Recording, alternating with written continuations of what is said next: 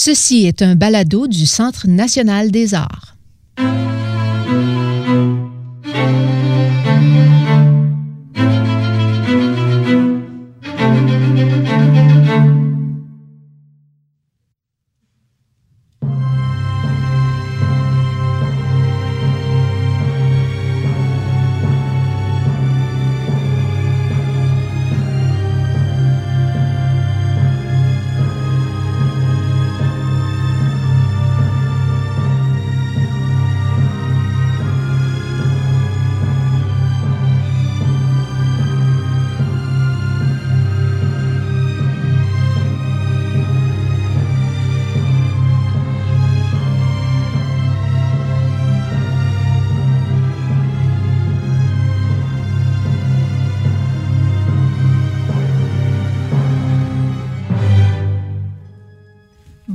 Bienvenue au studio Hexagone. C'est Marjolaine Fournier qui vous parle. Euh, je suis assise ici avec Jean-Jacques Van Vlasler et aujourd'hui, un sujet. Ben écoutez, Jean-Jacques, vous me. euh, quand on décide des sujets qu'on va traiter, vous me, vous me donnez un titre, puis moi, je pars avec ça. Et puis, cette fois-ci, vous m'avez euh, créé un. c'était un problème, c'était problématique de comparer euh, Schumann et Brahms dans leur première symphonie. C'était notre prétexte. Euh, euh, Comme de raison, c'était un prétexte pour revisiter nos deux compositeurs de, de Absolument, absolument. prédilection. Mais comparer les deux, c'est pas évident. C'est pas évident.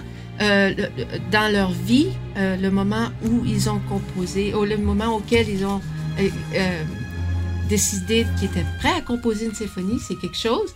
Euh, ça fait que Schumann, dans un sens, était euh, sa musique était trop grande pour le piano. Il compose une symphonie. Brahms a dû ouvrir sa musique, a fait l'agrandir jusqu'à temps qu'il soit prêt à, à composer. C'est peut-être en passant par un concerto de piano. Allez, Et je, ne suis pas tout à fait d'accord. C'est-à-dire que tous les deux sont pareils. Ils, ils partent du piano et ils sont trop grands pour le piano. Euh, quand, quand Brahms, euh, et puisque je, je prends quelque, un, un- un élément que vous venez de, de, de, de placer là, et je ne peux pas le laisser tomber. C'est-à-dire que euh, quand Brahms rencontre euh, Schumann, il joue euh, son, son, sa sonate pour piano. Elle est immense. Les premières sonates de, de, de, de, Brahms sont immenses. Et immédiatement, Schumann sait que il y a là-dedans euh, un- une version orchestrale. Il y a là-dedans tout un orchestre que l'autre place à l'intérieur du piano. Ben, c'est la même chose pour Schumann. On y reviendra. Mais j'aimerais beaucoup placer les deux compositeurs à l'intérieur du siècle d'abord. Parce que leur rencontre est une des grandes rencontres du 19e siècle. Et Schumann, Schumann qui est né en 1810, Oui. qui et on va pas raconter toutes les histoires familiales de, de, de Schumann parce que ça, ça prendrait toute une après-midi, toute une journée, 24 heures de, de- et je ne crois pas que le Centre national des arts serait d'accord pour nous donner 24 heures de suite pour parler des affaires familiales de, euh, de Schumann. Alors, Schumann, 1810, euh, tombe amoureux d'une jeune femme qui a 9 ans en moins que lui. Elle est de 1819, tout ça c'est important. Euh, Brahms, Brahms, lui, naît en 1833, et alors euh, Brahms, bon ben, ben, vous, vous ca- calculez vous-même, euh, de, de 10 à, à, à 33, il y a 23 ans de différence entre Schumann et Brahms. C'est une génération. Ça, c'est déjà une chose. Alors, d'un côté, vous avez Bra- euh, Schumann, qui est le musicien romantique par excellence. C'est euh, tout, tout, tout ce qu'on a écrit sur sa vie, c'est-à-dire ses maladies, sa maladie, la mort, cette, ces, ces espèces de, de dépression euh, tout au long de sa vie, euh, euh, euh, mais euh, également à la, à, la fin de sa vie, lui-même qui se met dans un, une institution parce qu'il sait que il euh, son, euh, son cerveau a été atteint par la syphilis au troisième niveau. Ce n'est pas la folie, ce n'est pas la folie, c'est simplement qu'il ne résiste plus à la, euh, à la réalité extérieure et qu'il doit s'enfermer lui-même pour ne pas, pour ne pas démolir ce mariage magnifique qu'il a avec Clara, qui est un personnage central. En fait, ce personnage de, de coulisses, mais le personnage central de ce que nous allons raconter. Et alors, euh, on viendra à la rencontre de, des deux. Je suis en train de les placer à l'intérieur du siècle. Euh, Schumann, c'est le, le, romantique, euh, comme disait Simon Rattle, le chef d'orchestre de la Philharmonie de, Berlin jusqu'à euh, jusqu'à cette année, euh, il disait c'est le romantique echt. Echt en allemand, ça veut dire vrai. Le romantique par définition. D'autre part, Brahms, une génération plus tard, euh, euh, aura une, une, une, une, vie tout à fait différente, vient de tout à fait autre part. Schumann vient d'une famille, une famille aisée. Schumann vient d'une famille littéraire.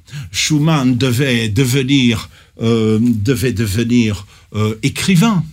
Il est d'ailleurs merveilleux écrivain, un merveilleux critique. Tandis que d'autre part, vous avez Brahms, né au nord, à Hambourg, euh, dans une famille dont le père est cafetier. Cafetier, ça veut dire alcool, c'est-à-dire alcoolique. Et, et, euh, et, et, puis, ça vous intéressera. Euh, C'était un, un, contrebassiste. Le, ah le bon? Oui, c'était un contrebassiste, donc c'est l'élément musical était là. Et sa mère était couturière, voilà. Et ben, d'un seul coup, ce petit garçon à 8 ans montre énormément de musicalité et de dons.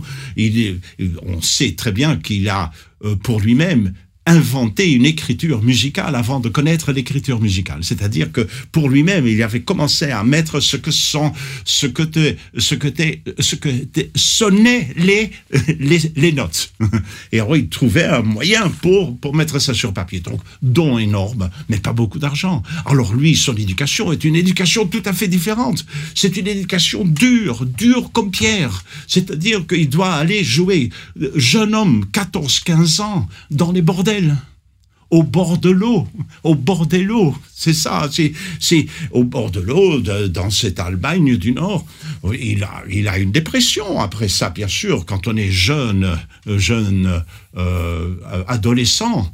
C'est une découverte d'un univers dont on n'a pas l'habitude. Euh, c'est un très beau garçon. Il est, il est, euh, c'est un blondinet euh, ce n'est pas l'image que vous avez à partir de ces 45 ans. Et je j'en parle parce que c'est important par rapport à la première symphonie. Et donc à, partir de 45 ans, il commence à avoir cette barbe, cette barbe, et puis euh, Oui. on, on trouve ce, euh, ce, ce- cet homme rondelet, euh, buveur de bière, de cigares, etc.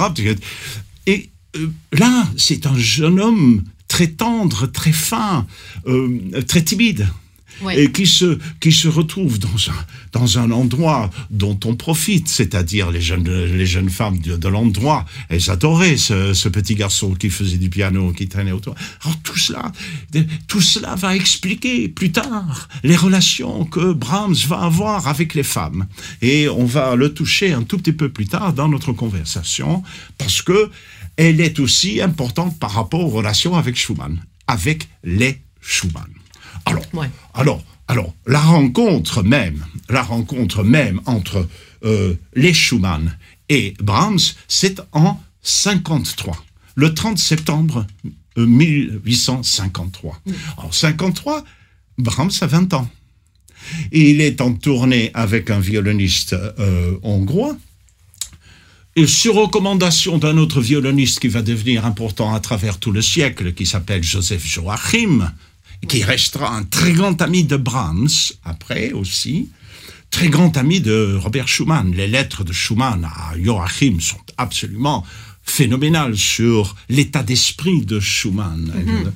Ouais. Et euh, on a euh, donc, et il lui dit à ce jeune homme, tu dois, euh, tu dois rencontrer les Schumann, parce que Schumann est important. Il a créé un journal, etc. Voilà. Alors, euh, ce, ce jeune homme va, va sonner le 30, et puis et il arrive là, et puis euh, c'est un... euh, euh, euh, euh, les deux Schumann tombent amoureux de lui. Il a un, tel don que Schumann, quelques jours après, écrit dans son journal, euh, euh, comme critique, Ouais. euh, euh, c'est celui qui vient. C'est celui qui vient, c'est celui qui euh, aura, euh, qui sera le maître de, la musique euh, et de la composition pour le restant du siècle. Alors, Mais qu'est-ce que vous pensez de ça? Que la- la- le premier effet de Schumann, ah, Schumann accueille Brahms, euh, l'interrompt pendant qu'il joue, il dit, il, il- il va chercher Clara, Clara, il faut que tu entendes ça, Ouais. c'est extraordinaire. Puis là, il écrit cet article-là, mais sur les épaules d'un petit jeune de 20 ans qui veut être compositeur, ça a dû, est-ce que, euh, fait que l'accueil des Schumann est très positif pour, pour Brahms, mais cette lettre-là qui est tellement euh, élogieuse, est-ce que ça va pas le, coin, le, le coincer un peu? Oui, un- mais, mais c'est bien possible. C'est bien possible. Quel a été l'effet réel Mhm. sur Brahms? C'est une autre histoire. Mais euh, je crois qu'il y a là, quand même, euh, derrière ce coup de foudre à trois, Oui, hein, un coup de foudre à trois, c'est-à-dire que euh, Robert va le protéger. hein. Il le découvre, il le protège. Et, euh, et, et- et- et, au contraire, Brahms adore, admire Robert Schumann. oui. Et il y a ce lien-là qui se fait. Alors, c'est, c'est à ce moment-là, je crois que euh, il y a ce lien qui va se faire à travers tout le siècle, après la mort de Robert Schumann aussi. Qui, qui viendra un- pas très. euh, pas pour vous interrompre à nouveau, Non. mais il se rend compte Brahms a 20 ans, Robert a 43 ans, Oui. euh, Clara a 34 ans. c'est ça. oui, oui. Ça fait que ce triangle-là est très, très intéressant. Mais aussi, ce que j'avais pas réalisé, tant que j'avais pas vraiment lu en profondeur, c'est que Brahms et Schumann et Robert, ils vont pas se fréquenter longtemps. Mais non, justement, c'est- avant que Schumann euh, se- se s'effondre, Oui, avant qu'il ne se suicide. Alors, je donne quelques dates par rapport à cela. Ouais. C'est-à-dire que Brahms ne va quasiment pas quitter la ville de Düsseldorf où ils sont. Ouais. Et, euh, et il va. euh, et, euh, quand il les quitte, oh, je parle de 1854 maintenant, Oui. début. On est en janvier 54. Alors, vous imaginez 30 septembre 53. Les, euh, il, les rencontre en octobre. Euh, Brahms doit retourner dans le Nord. Il continue sa série de, de, de, de, euh, récitals. Et euh, les Schumann vont aller le voir. Ils vont Oui. aller le voir. Ils vont à Hanovre. Schumann est en pleine forme. Il, il, il va très bien, mais ça fait partie de sa maladie. C'est, il y a des, euh, et- et des moments immensément hauts et des moments immensément bas, c'est-à-dire euh, de façon insondable Ouais. euh, vers le bas. Et alors, euh, janvier, il est à Hanovre avec Brahms, les deux sont à Hanovre. En février, le 13 février, il tente de se suicider. Le 20, euh, non, le, la- le suicide, c'est le 27 février. Mais euh, euh, il se jette deux fois à l'eau dans, dans le Rhin. Et puis, après ça, il demande à être interné. Ouais. Donc, en fait, la relation se termine là. Ah, se termine là. C'est euh, moins de euh, six mois, sept mois après, après la première rencontre de le- du 30 septembre mi- euh, 1853. Alors, euh, je voudrais projeter un tout petit peu pour, euh, pour, pour finir cette partie-là Oui. avec euh, Clara. C'est-à-dire, Clara, elle, elle- elle est là, elle souffre énormément. Ils, ils ont sept enfants, elle attendait le huitième enfant. Et Brahms, dès que euh, Schumann est interné, à sa demande, euh, de- à Schumann, pas de Brahms, euh, euh, euh, Brahms va, va aider la famille à, à- à- à- vivre, c'est-à-dire tous ses enfants et, euh, et Clara, euh, dont il se sent proche. Clara ne va plus rencontrer Schumann, son mari, jusqu'à deux jours avant sa mort. Et Brahms, si, Brahms va le voir de temps en temps. Et qui l'amène deux jours avant sa mort C'est Brahms qui l'amène. Donc vous avez le couple Brahms, euh, Clara, euh, Wieck, euh, Schumann, qui euh, se retrouve là deux jours avant la mort de Robert. Mais est-ce qu'il a reconnu? On ne le sait pas. Est-ce que mais il a, il, a- il bredouillait des choses et il bredouillait et il jouait du Jean-Sébastien Bach. C'est tout ce a, tout ce qui se passait. Alors après ça, après ça, pour pour, pour dégager un tout petit peu, Brahms et Clara décident de faire un voyage et ils vont en Suisse ensemble. Ils vont en Suisse. Et euh, euh, d'après des témoignages sérieux, bon, mais ils étaient proches. Ils étaient proches. Mais Brahms a eu un très grand problème que j'ai signalé dès le départ. Ce petit blondinet qui se faisait chatouiller par les jeunes femmes euh, des endroits où, euh, où il jouait le piano, euh, sa vie sexuelle est passée par les, les, oh, les jeunes filles en fleurs, c'est-à-dire que le bordel. Le jusqu'à la fin de sa vie, euh, c'était par cela que il réussissait à sa vie sexuelle. Sa relation avec les femmes ont toujours été distanciées, et à la fois présente et distanciée. Et après ce voyage en Suisse, c'est lui qui a dit non. C'est lui qui a dit non. Alors, ils ont eu une relation jusqu'à jusqu'à la fin de leur vie. Elle, a, elle, a- elle est devenue très vieille. euh, c'est- Pour cette époque-là, euh, c'est une femme absolument remarquable, l'une des plus grandes pianistes au monde, une des plus grandes pianistes du euh, 19e siècle. Elle est morte en 1896 et Brahms en 1897, comme un vieux couple. Et ils, ont vécu comme un vieux couple, en fait, à travers tous ces temps, avec les disputes, avec une année où ils ne se parlaient pas, et puis de- de- tout- comme tous les vieux couples. Mais c'était un couple distancié. voilà. Alors, voilà le point de départ. Voilà la donne familiale. Maintenant, maintenant, une génération de, de différence entre, entre Schumann et Schumann. Schumann, c'est, c'est, c'est l'insoutenable légèreté d'être. Comme Oui. disait Kundera, un beau titre de roman, l'insoutenable légèreté d'être, c'est-à-dire où Ionesco avait une pièce de théâtre qui s'appelait Le piéton dans l'air. C'est-à-dire que euh, Schumann est, est aérien dans, dans, dans, dans sa musique. Brahms, les deux pieds sur terre. C'est un solide, c'est un solide gaillard. Schumann, c'est l'explosion de Robert à l'intérieur de, de la symphonie plus ou moins traditionnelle, qu'il ne détruit pas réellement, mais quand vous écoutez bien sa quatrième symphonie, qui est la deuxième symphonie, composée la même année que la première symphonie, entre parenthèses, et il faut écouter chez Schumann toujours les premiers jets, beaucoup plus que les jets travaillés après. Euh, parce qu'ils sont, ils, ils essayent de se placer dans la tradition.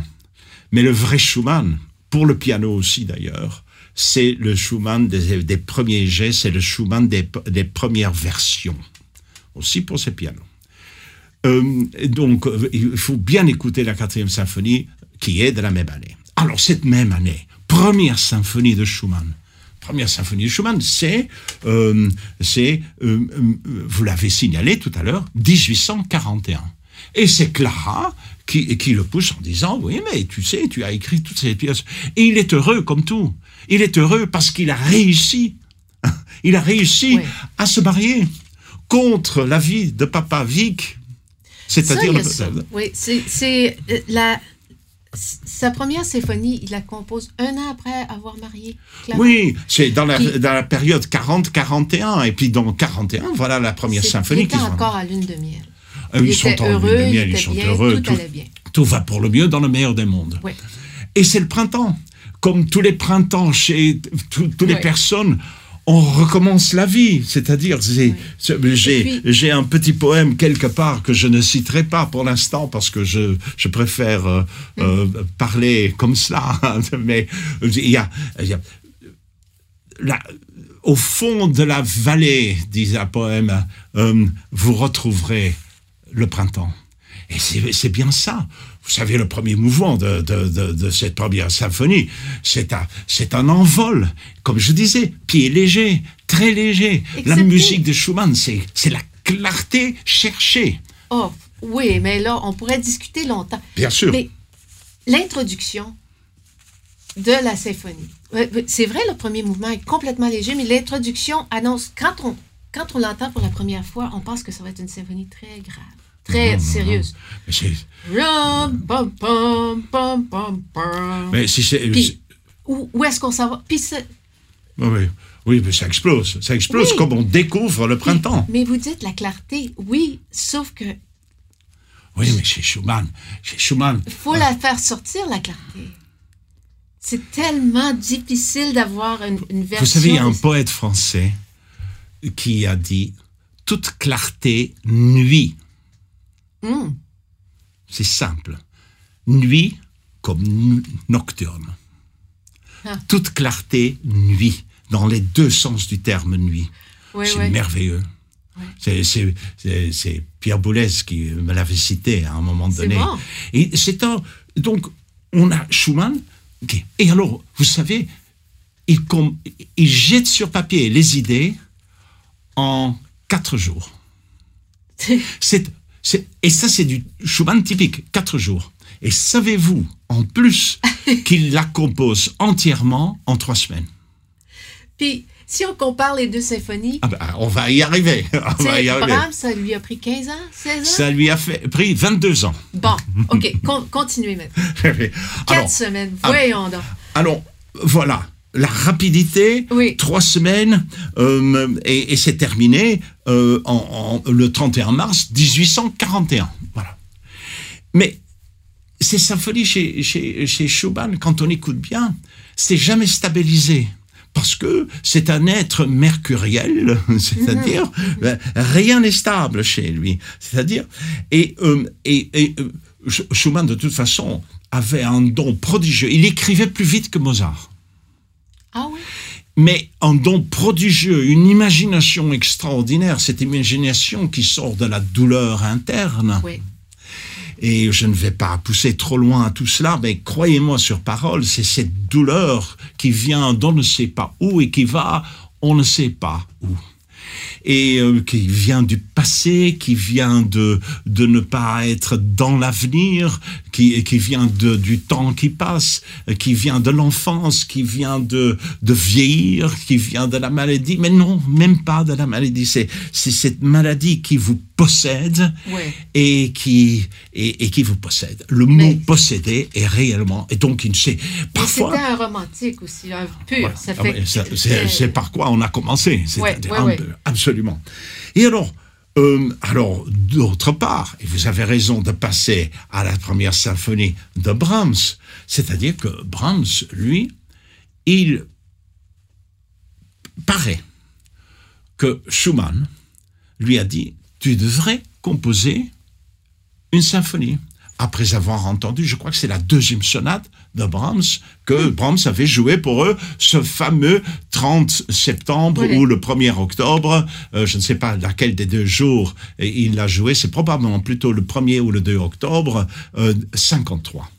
Et en 54, probablement à Hanovre, c'est, c'est là où c'est- Schumann lui dit, écoute, tu dois y aller.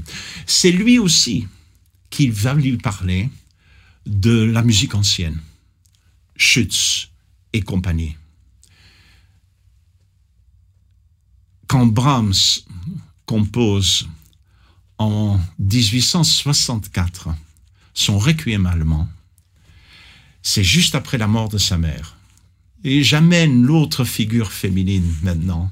C'est le moment d'amener l'autre figure féminine dans, dans la vie de Brahms. Et sa mère meurt, mais en fait, c'est un requiem. Derrière tout ça, c'est un requiem pour Robert Schumann. Et 64, euh, 56, euh, euh, Schumann meurt en 56, 64, quelques années après, parce, parce que le requiem allemand est en grande partie basé sur Schütz, c'est-à-dire cette musique traditionnelle allemande que Schumann lui a appris à découvrir. C'est pas seulement ça. Schumann lui lui dit de faire de la lecture. Il lui parle des grands auteurs euh, grecs et romains. Il lui parle de la poésie. Brahms n'avait vraiment pas eu le temps. Il faisait, de, il faisait de la musique dans les bordels. Vous savez, je, je, je rends ça un peu, un peu blanc et noir, mais c'est de là. Et quand Schumann meurt, qui hérite de sa bibliothèque? C'est Brahms. Toute cette bibliothèque se trouve dans la Musikverein à Vienne. La bibliothèque de Brahms se trouve là, mais une grande partie de cette bibliothèque vient de Robert Schumann. Et si vous, si on, si on avait me proposé maintenant euh, ce sujet et ses premières symphonies, c'est que Brahms, lui, Brahms, lui, de sa façon, avec la plus grande stabilité du monde, euh, Brahms va, euh, va écrire une symphonie sur ses 22 ans. Donc, en fait, il pense à cela quand Robert Schumann le lui demande. En 64, il fait les premiers esquisses en même temps que le requiem allemand. Ah, Et puis, finalement, c'est en 74 jusqu'en 76, pendant deux ans, qu'il compose cette symphonie. Et on y retrouve quoi? On y retrouve le Brahms intériorisé, c'est-à-dire celui de l'équilibre et de la densité, celui détendu mais pas lent, celui d'un tempo organique et d'une pulsation interne d'une concision, d'une concentration dans laquelle il se trouve à la fois la vitalité et la tendresse. C'est-à-dire cet homme déchiré entre la vitalité et la tendresse. Parce qu'on peut, on peut dire de Brahms ce qu'on veut. C'est un homme intérieurement également, également perturbé, mais ce qu'il fait, il réussit toujours à l'endiguer, à l'enchaîner à l'intérieur de la forme cette forme qu'il a reçue de Haydn, de Handel, de Bach et de Beethoven. Beaucoup plus. Et c'est pourquoi les symphonies, ces, quatre symphonies, la première symphonie d'abord, qu'il a attendu à créer, et vous l'avez signalé pendant l'instant, c'est-à-dire qu'il a écrit des grandes œuvres symphoniques euh, pour euh, d'autres œuvres symphoniques qui préparaient en fait cette première symphonie 22 ans plus tard, après euh, de, euh, la, la, première symphonie de Schumann. J'ai une question pour vous, qui, qui me trotte depuis que j'ai commencé à lire là-dessus. On dit de Brahms, on, s'attendait de Brahms qui compose la dixième de Beethoven. Pourquoi est-ce qu'on attendait la dixième de Beethoven de Brahms et pas Brahms qui a composé sa première symphonie à l'âge de 40 ans? Hein? Euh, mais et pas, on n'a pas dit Mendelssohn, Schumann.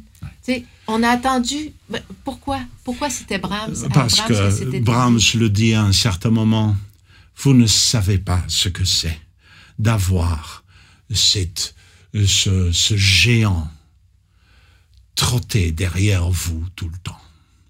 Beethoven, au 19e siècle, c'est le musicien important. Et tout le monde se mesure à lui. Tout le monde se mesure à lui.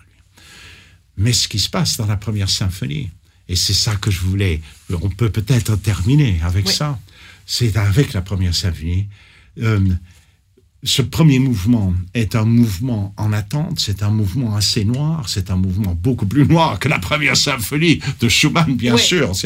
Et puis euh, la, euh, la modulation et tout ça, c'est la, tout ça, c'est la couleur est, est beaucoup plus noire. Et le dernier mouvement est carrément beethovenien. Oui. Je suis là, et c'est pourquoi les gens l'ont appelé. C'est une partie de réponse à vous. Mais les deux mouvements internes, le second mouvement et le troisième mouvement, sont des mouvements dans lesquels il y a beaucoup de Schumann.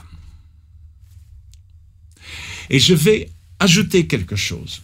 Il ne faut pas oublier qu'au XIXe siècle, les symphonies de Brahms étaient jouées beaucoup plus légers, beaucoup plus rapides, beaucoup plus claires. C'est après sa mort que le sérieux a pris le dessus et qu'on a tenté de rendre ça beaucoup plus barbu. Oui, oui. Et que le côté schumannien était beaucoup plus là au XIXe siècle. Sauf qu'aujourd'hui, maintenant, avec les, la- une nouvelle génération de chefs d'orchestre.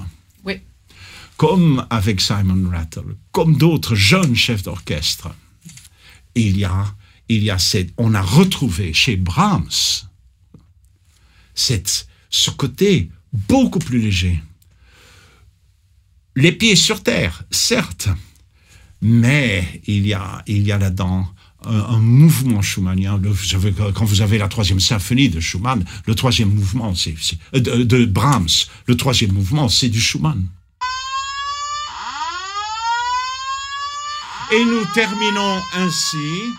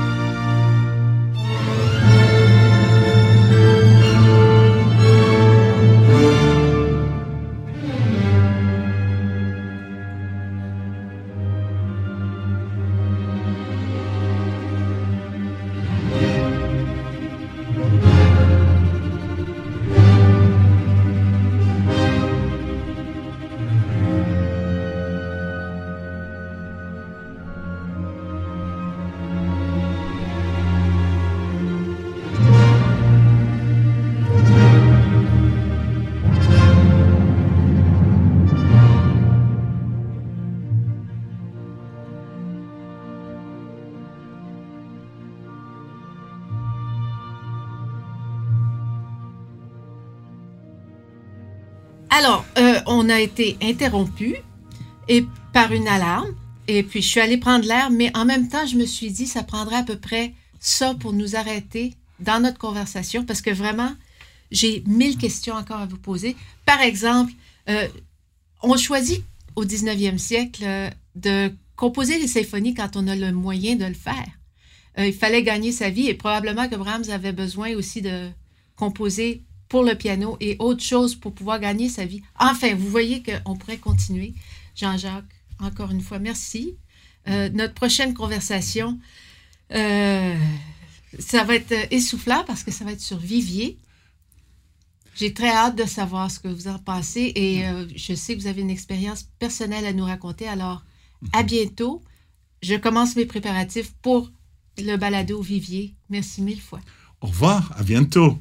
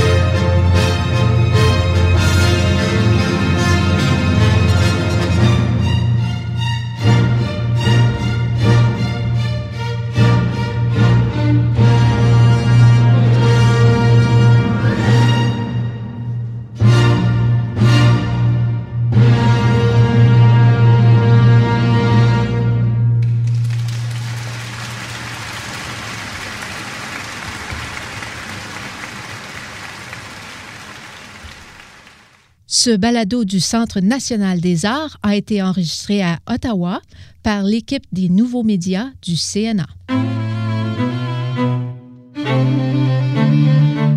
Écrivez-nous à baladocna.gmail.com. Vos commentaires et vos questions sont pour nous très précieux. N'oubliez pas, consultez le site web baladocna.ca pour voir d'autres fascinants fichiers balado du CNA ou abonnez-vous gratuitement sur iTunes sous la rubrique Centre national des arts. Le Centre national des arts du Canada vous dit à la prochaine.